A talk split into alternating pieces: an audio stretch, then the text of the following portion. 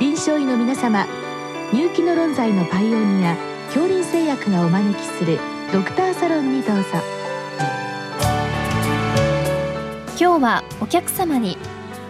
日本大学内科学系総合診療学分野教授鈴木豊さんをお招きしております。サロンドクターは防衛医科大学校教授池脇勝則さんです。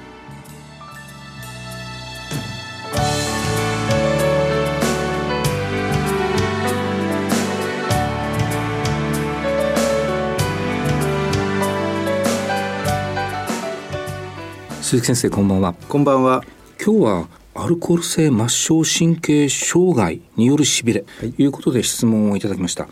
ちょっとその最初からずれたことになるかもしれませんけどいわゆる先生アルコール飲酒ですね、はい、もう先生このかれこれ3年近く、はい。えー、いわゆるその外での宴会はもうほぼない状態が続いております、はいはい、ただ一方で、まあ、あのテレワークですとか自宅での一人飲み家族飲みまあ、その最終的にその我々の飲酒量っていうのがこのコロナでどう影響を受けてんだろうかとも思ってるんですけれども、はい、まあ、もちろんあんまりきちんとしたあのデータはないと思うんですけれども例えばそれの結果で今日のようなアルコール性のまあ神経障害先生方の脳神経内科のお立場でその患者さんの数も含めてどういう印象をお持ちですか？あの先生のおっしゃる通りですね、まあ、家飲みとか増えてあの運動もちょっと控えているということで飲酒量が増えている方がやはり多くなってるんではないかなという印象は受けます。それに伴って、まあ、のアルコールによる末梢性神経障害ですか、それも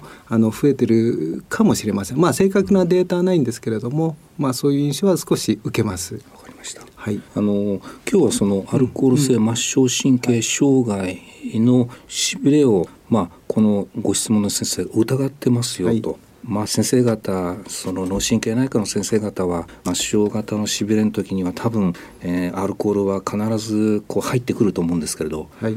まあ、恥ずかしながら私しびれという非特異的な症状でアルコールっていうのをですねあんまり考えたことがありませんで、はい、まあ、逆に今日のこの、はい、えー、質問の先生が、はい、しびれでアルコール性というのを疑うとその疑うその根拠っていうんでしょうか？どういったものをこう先生方その情報として捉えるんでしょうか？はい、えーとですね、あのまずアルコールについてちょっとその前にあの簡単にあの皆さん分かってることですけれども説明させていただきたいんですけれどもアルコールっていうのはですね適正な飲酒量であるともう疲労を和らげたり多幸感を得られたりで快適な睡眠が得られたりでいいことばっかりなんですね。百薬の長とも言いますし。でまたあと人間関係を円滑にしたり職場での仕事もしやすくなるということなんですけれども過度に長期に飲んでいますといろんな臓器障害出てきます、うん、特に肝臓と、えー、脳関係ですね、うん。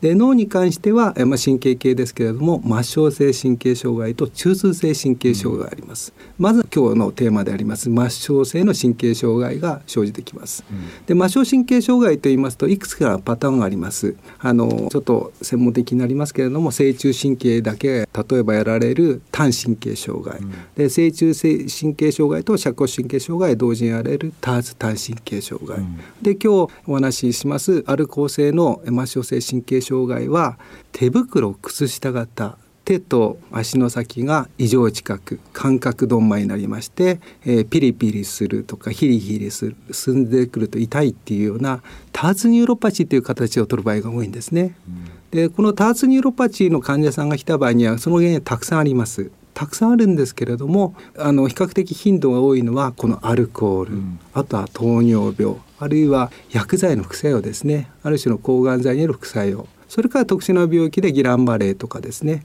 クローフカセとかあと尿毒症でもきます、うん、ただあの原因として頻度が高いのは最初に言った、えー、アルコール糖尿病それであと薬剤の副作用であります。ですから患者さんを問診してそういうあと特殊な遺伝性の神経疾患もありますけれどもそういうのは除外しまして、えー、生活歴をよく聞いて、うん、この人はアルコールをたくさん飲んでいると。で糖尿病もあまりないと。他に薬剤も服用してないということですと手袋靴下型の感覚障害を呈した場合にはアルコール性の多発ニューロパチを疑っていくっていうのが手順であります。いやもう今の先生の話を聞いてる最中からもうこれは私自身反省してるんですけれども、何もこう難しいそのしびれの所見を取るわけじゃなくてその分布が手袋型かどうか。手袋靴下型靴下ですね,、はい、ね。まずはそこをチェックしてくださいと、はい、そういったものであれば、はい、一応アルコールっていうのはチェックしましょうという,、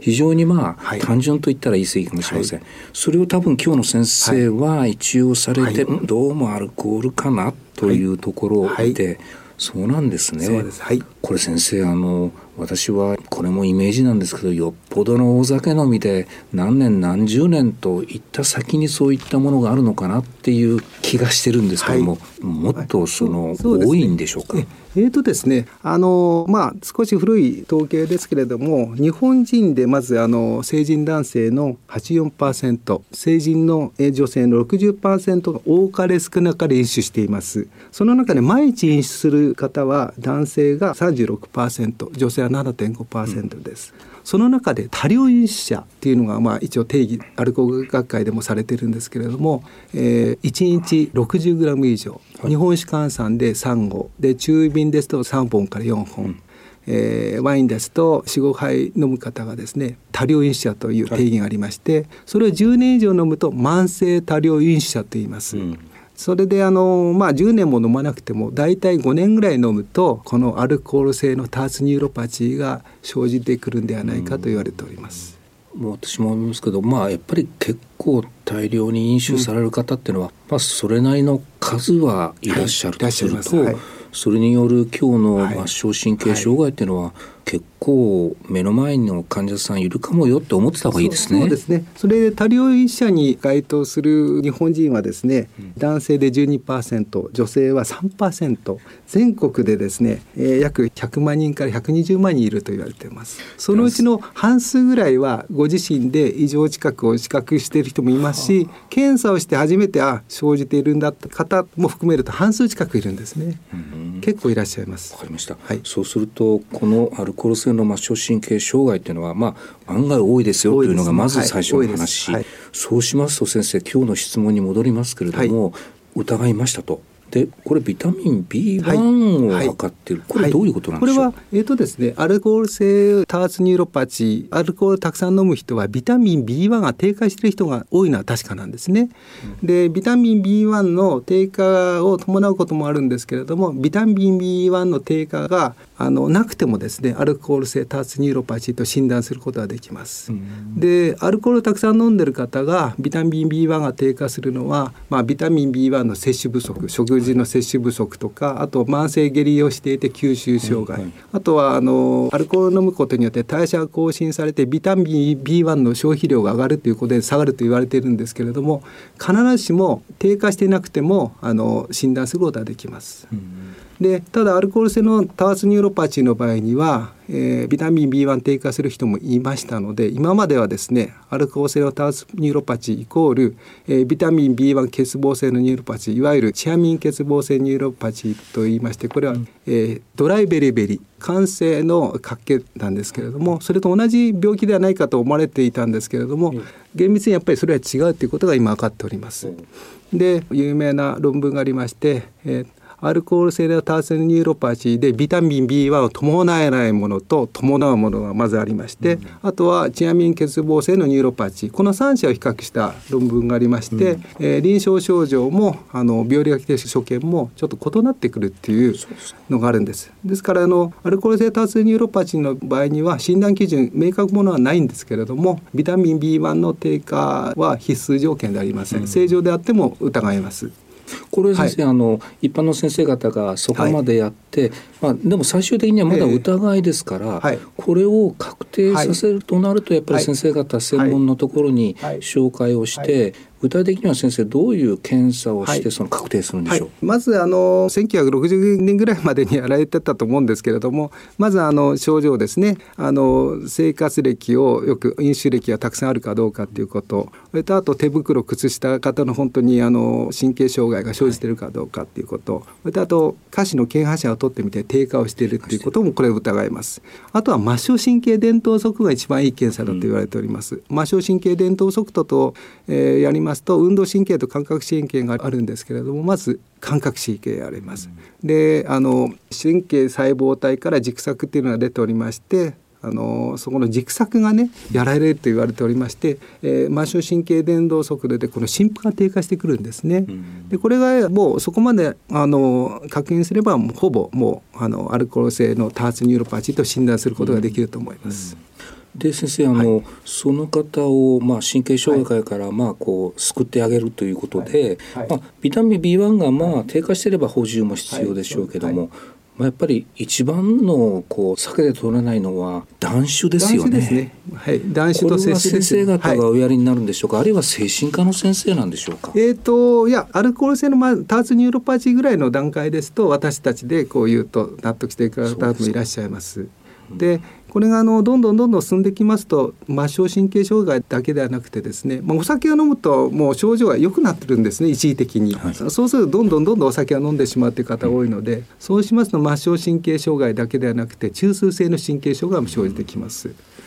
ですからこの段階で止めるといいと思うんですね。お酒を少し控えましょう。であと、えー、栄養のバランスの取れた食事をよくとりましょうということですね。うんうん、それがまず大事ですね。はい。まあ、中枢まで行ってしまうと本当に断酒もこれはもう専門家が入らないといけないけれども、はい、末梢性のアルコール神経障害であれば、まだまだ、はい、えー、まあ、お聞きの先生方でもなんとか、えー、本人を説得してそうです。なんとかなりますよということですね。でそうです。末梢神経伝導速度であなた下がってるからもうやめた方がいいですよっていうのもあの少し効果ありますし実を言いますとその段階で中枢の方にも少し影響出てる場合が多いこともあるんですね。それはあの脳血流レスペクトとか取りますともうその段階で閉園系とか前頭葉のですね脳血流が低下してきてると。そうするとこのままでいくとあなたはもうとアルコール性の、えー、認知症とか小脳変性症とかにもまあ、下手するともっと怖いマルキア・ファーバとかですね、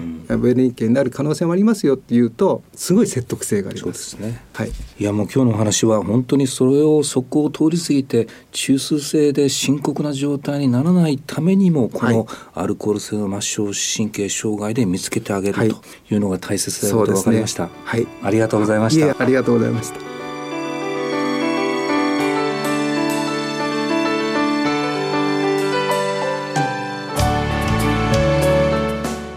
客様は日本大学